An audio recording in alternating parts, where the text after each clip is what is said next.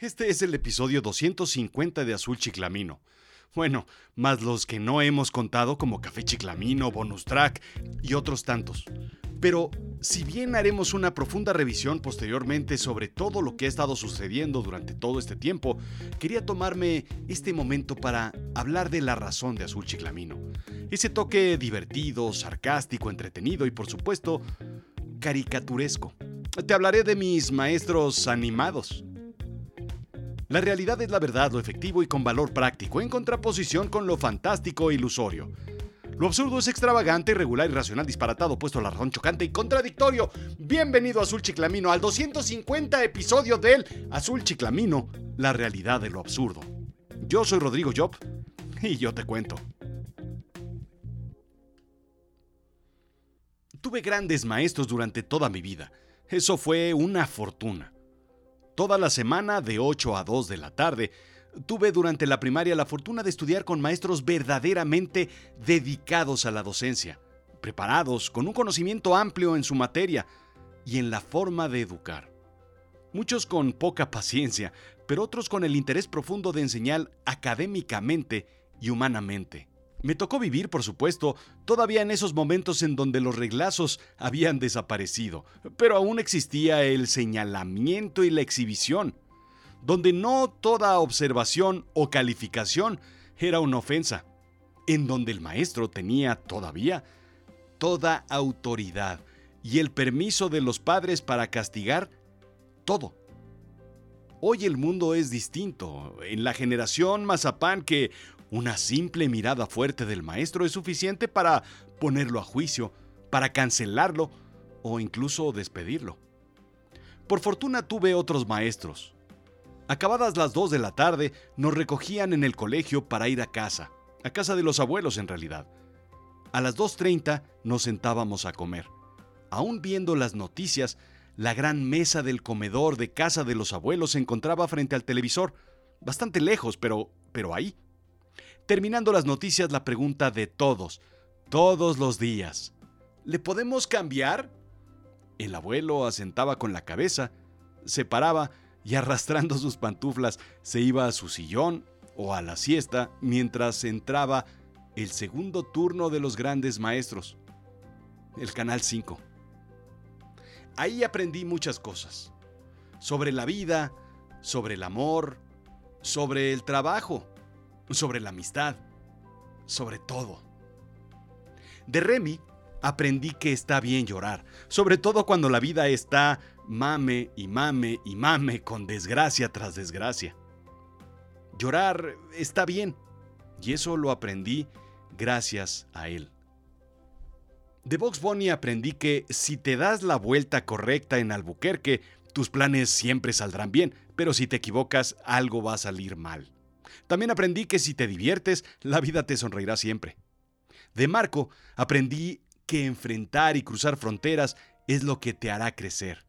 Si no te atreves, te quedarás en donde estás. El valor es lo que nos hace crecer. De Scooby-Doo aprendí que está bien sentir miedo. La vida está llena de cosas desconocidas, también de sombras y fantasmas, pero al final no son tan malos como creías una vez que los enfrentas. De señorita Cometa aprendí que la vida está llena de magia, si es que quieres verla. Si no, no existe. También aprendí que todo el mundo te califica, pero está en ti dejarte atrapar por ese juego perverso del juicio externo. De los transformes aprendí sobre la impermanencia. Puedes cambiar lo que no te guste, lo que no encaja en ti, lo que no va contigo. En cualquier momento puedes renovarte, evolucionar, modificarte, ser una mejor versión de ti para una tarea nueva en un día nuevo. Del pato Lucas aprendí que la locura, pues está ahí, y que si no la aprovechas, pues se te escapa. Del correcaminos aprendí que si quieres algo, debes perseguirlo hasta el cansancio. De mandibulín aprendí a pedir respeto por ti mismo. Sabes, hay veces que a toda costa debes exigir respeto, sobre todas las cosas. De los osos montañeses aprendí que no importa de dónde vengas, siempre valora tus orígenes y honra a tus ancestros. Es importante sentirse orgulloso de tu linaje. De la pantera rosa aprendí que en ocasiones el silencio comunica más que las palabras. De Drupi aprendí que muchas cosas en la vida se resuelven con calma. Si no te exaltas, las cosas saldrán bien. Tranquilo. ¿Cuál es la prisa? De Tom y Jerry aprendí que no puedes ir en contra de tu naturaleza. Aunque sean amigos, el gato es el gato y el ratón es el ratón. De Supercan aprendí que aunque no seas el favorito, aunque seas el que todo mundo espera que pierdas, aunque seas el underdog, siempre puedes ser grandioso. Vale lo mismo un ilustrador de calzado que cualquier otra profesión. De Speedy González aprendí que los mexicanos somos muy, pero muy, pero muy chingones. Más chingones que cualquier otro. Somos inteligentes, rápidos, divertidos y enamoradizos. Del oso yogi aprendí a ir en contra de las reglas, sea conseguir comida o escapar del parque. No hay regla cuestionable. Del inspector Ardilla aprendí a siempre tener la herramienta correcta para el momento correcto y resolver el problema. Todo está en la confianza. De Birdman aprendí a disfrutar del día, del sol. Eso es lo que te da fuerza. De Popeye aprendí, bueno, es simple y sencillo. Claro, a comer verduras, espinacas, pero esa es la lección simple y directa. Aprendí a defender al débil, aprendí a pelear por tus derechos, a defender los valores, aprendí que el más grande no es el más fuerte. De los picapiedra aprendí que cuando acaba tu jornada laboral tienes que deslizarte a la salida, ya sea directo a la puerta o por el lomo de un brontosaurio. Nadie te agradecerá esas horas extras cuando venga el recorte. Aprendí también de política. ¿Por qué? Porque aprendí que el Pueblinsky Minsky está Morrinsky de Ambrinsky. De los supersónicos, aprendí que el futuro es más de lo que crees. Que siempre hay algo nuevo en la vida, si pones atención. Que tienes la posibilidad de crear un futuro distinto e increíble, simplemente con las cosas que tienes en tus manos. De Spider-Man, aprendí que debes hacer lo correcto, a pesar de que la gente hable mal de ti. De los autos locos aprendí la importancia de ganar, pero sobre todo la importancia de competir, sin importar el resultado, pero divirtiéndote en cada momento. Siempre haciéndolo bajo las reglas. Del show de los mopeds aprendí que el show debe continuar. Aprendí que no todo va a salir bien siempre y que todos tienen un lugar importante en el espectáculo de la vida y que por muy raro, por muy raro que seas, todos tenemos ese espacio que nos hace distintos. De la mole, anillos de roca la mole quiero ser, aprendí que aunque seas débil por fuera, siempre hay alguien fuerte dentro de ti. Si lo encuentras y si logras despertarlo, lo conseguirás todo. De la hormiga atómica aprendí que el tamaño nada tiene que ver con la fuerza que tienes. Aprendí que no hay reto demasiado grande y que puedes hacer el cambio que quieras en el mundo, por muy pequeño que parezca ser. Del pájaro loco aprendí, pues, pues ¿qué vas a aprender del pájaro loco? A no tomarte la vida tan en serio.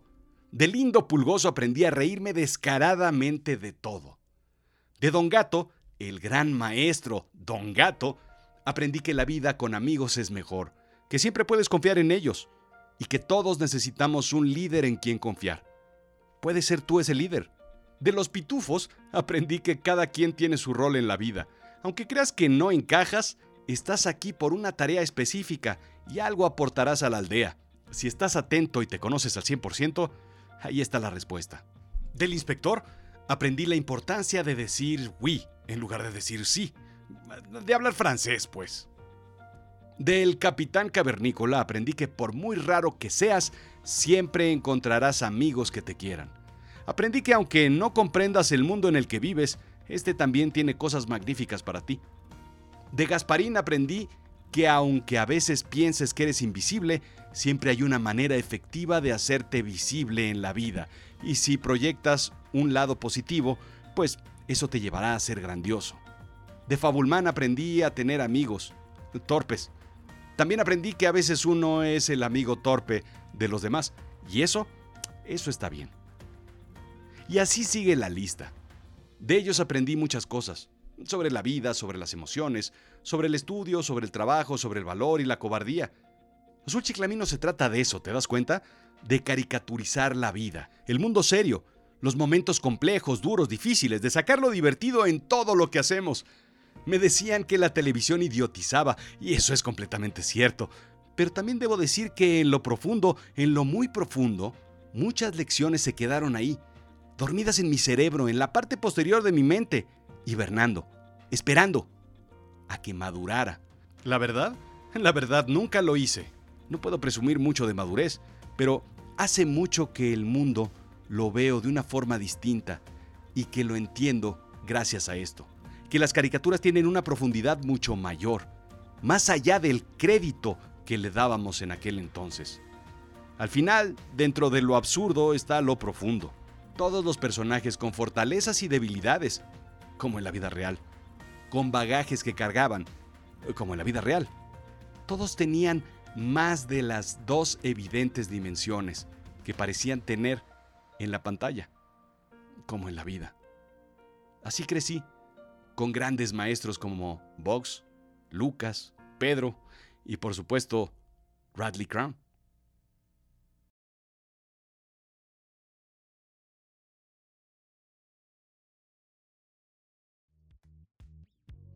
Esto fue Azul Chiclamino, la realidad de lo absurdo. Yo soy Rodrigo Job. Sígueme en Instagram y Twitter, Rodrigo-Job. Sígueme en Facebook, en YouTube y por supuesto en azulchiclamino.com.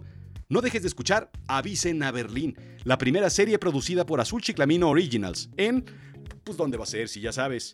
Avisenaberlin.com. Gracias por escucharme estos 250 episodios. Y sabes qué?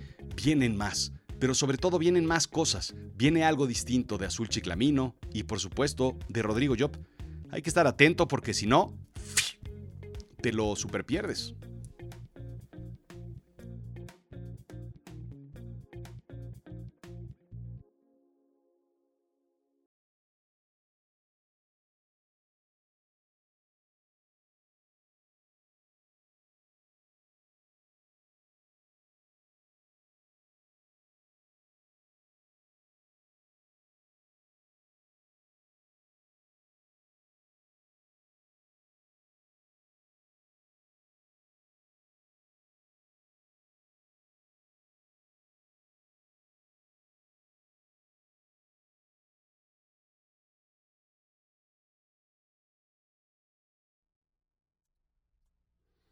Muy bien, señor, tome.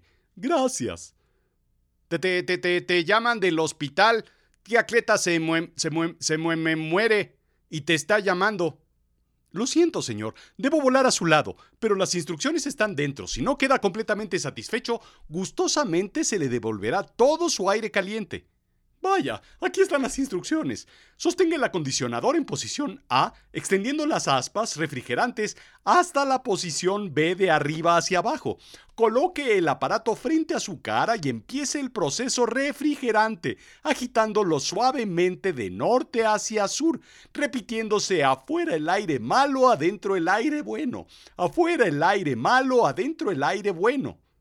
Si yo no fuera el amado alcalde de esta ciudad, juraría que me acaban de timar, de estafar, de engañar, de asaltar y de robar. Me vieron la cara. más de una vez, más de una vez utilicé esta frase. Es más, la he, la utilizado aquí, en Azul Chiclamino. Si no te gusta un episodio, te regreso tus 20 minutos. que invertiste en escuchar Azul Chiclamino. De aquí viene esa frase y yo no lo sabía.